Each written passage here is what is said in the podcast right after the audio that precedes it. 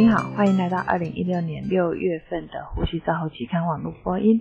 我是刘志祥呼吸治疗师，代表期刊主编丁汉斯博士为您进行中文网络播音。本页所发表的是第五十四届呼吸照护期刊会议呼吸照护的争议三。感谢 Richard Branson 跟 William E. Harvard 主持这个会议，也谢谢所有与会的人员，让这个会议可以成功的进行。现在开始宣读丁汉斯博士为您精选的论文。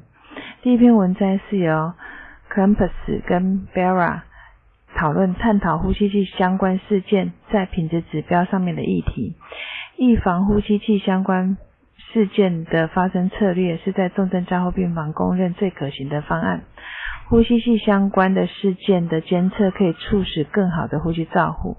然而，完整的呼吸器相关事件的定义对呼吸器相关的肺炎来讲，既不具有敏感度，也不具有特异性。相较于其他加护病房指标来说，是非生理的，而且有点打赌的性质，并且可能会带来临床行为的改变，造成对病人的危害。第二篇文章是由张 Bera 跟 Campus 等人对抗生素雾化吸入的文献的整理。抗生素一般是经由静脉注射。将抗生素经由雾化吸入也是有药效的，因为雾化吸入到抗生雾化吸入抗生素达到被感染的肺部，又不会穿过肺泡毛细血管的屏障，可能可以增加抗菌的效果，降低全身的毒性。但是对增加拔管率、降低死亡率或其他临床的益处，它的证据还不不太够啊，建议可以进一步的做临床研究来探讨。第三篇文摘是由 Hallett 跟 Marini 比较自动脱离模式与自动呼吸的差异。自动脱离的理论是比较好的，因为它可以迅速的辨识它的差异是来自于自来自于行为所需要的，还是外在强制的遵守的标准策略所支配的。即使使用自动脱离的方法。但是它潜在能取决于病人的类型、照护的环境以及呼吸器依赖等因素。第四篇文章是由 Miralles、Carbody、Devil 跟 c a s h m a r i k 辩论呼吸道压力释放通气 APRV 是否应该用适当的用在急性呼吸窘迫症候群 ARDS 病人，当做主要的通气模式。研究显示，APRV 可以促进肺泡的稳定性，并且引起病人自主呼吸。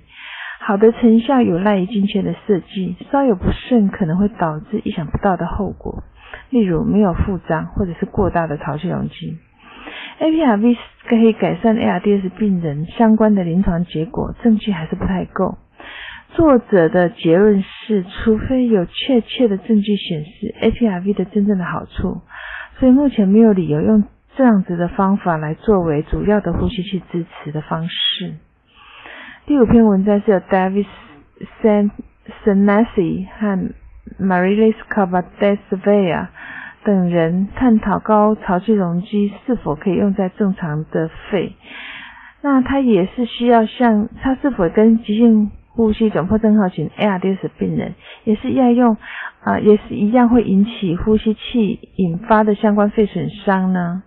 越来越多的证据支持，所有的病人均需要使用肺保护通气。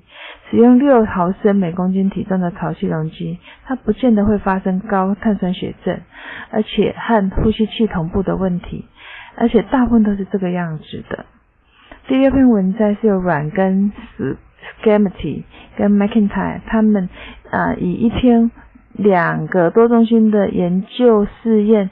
去呃研究这个高频通气 HIFO 在 ARDS 的好处。他们探讨 HIFO 的问题是问题是出在 HIFO 的本身，还是人员处置不当，或者是两个都有。但目前还不是非常清楚，因此提出成人如果要用 HIFO，应这种理论是不是应该被抛弃？而且认为。即使认为 HIFO 是一个可行的选择，也应该是在传统的模式失败之后，或者是让有经验的 HIFO 有经验的医师来执行。第七篇文章是由 c a r l e t t 跟 Branson 他探讨要支持或者是反对采用保守氧气目标对机械通气病人的回顾性文章。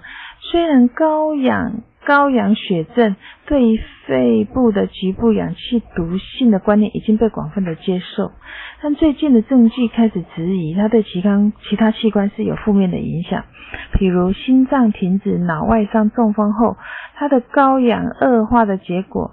但是高氧血症在接通气病人角色还不是非常的清楚。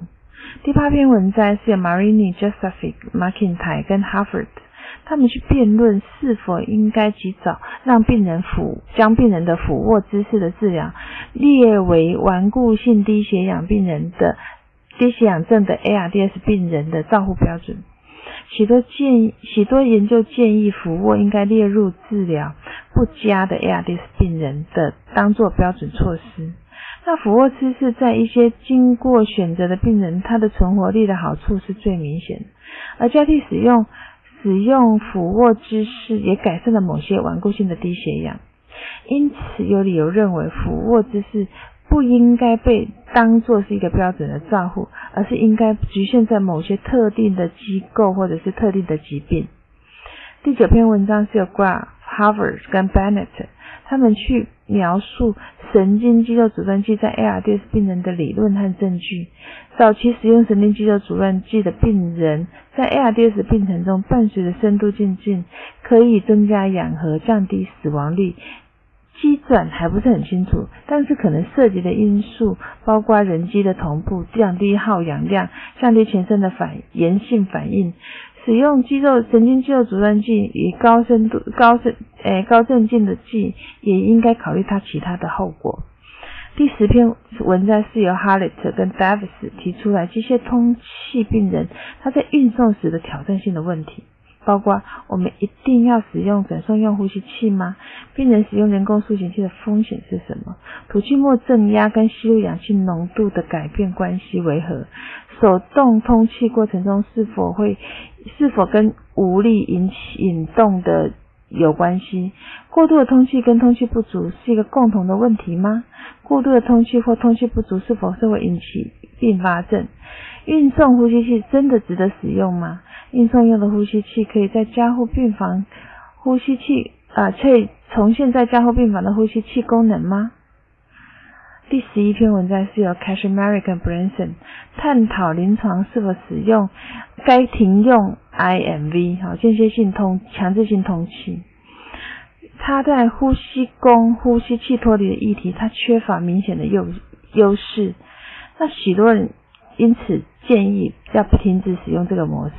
但不管怎么说，自主呼吸在气体交换、通气、看通气的分布和血流的动力学，它也的确有一些正面的影响。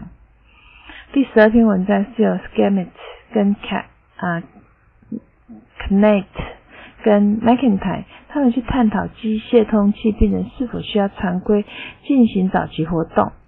那早期活动可以减少住加护病房所带来的虚弱，但是早期活动也可能给病人带来风险，增加工作人员的工作量，给财务带来负面的影响。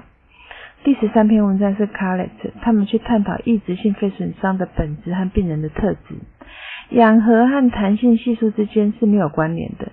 争论点是在于根据肺机制来设定 PEEP 值，概念不是很清楚或技术不好时，将会限制这些技术的使用。例如，食道侧压管和压力曲线容积图，有证据显示，大多数的情况都是要相对比较小的范围的 PEEP 来处置 ARDS 的病人。以上是六月份的呼吸照护期刊中文网的播音，由中国医药大学呼吸治疗学系刘金荣呼吸治疗师的翻译播音，朱嘉诚呼吸治疗师修稿与审稿。如果您想进一步的了解原文的内容或过去的议题，请您上美国呼吸照护期刊网站 www.rcjournal.com。你也可以借由网络的订阅，自动收到未来的议题。谢谢您的参与，再见。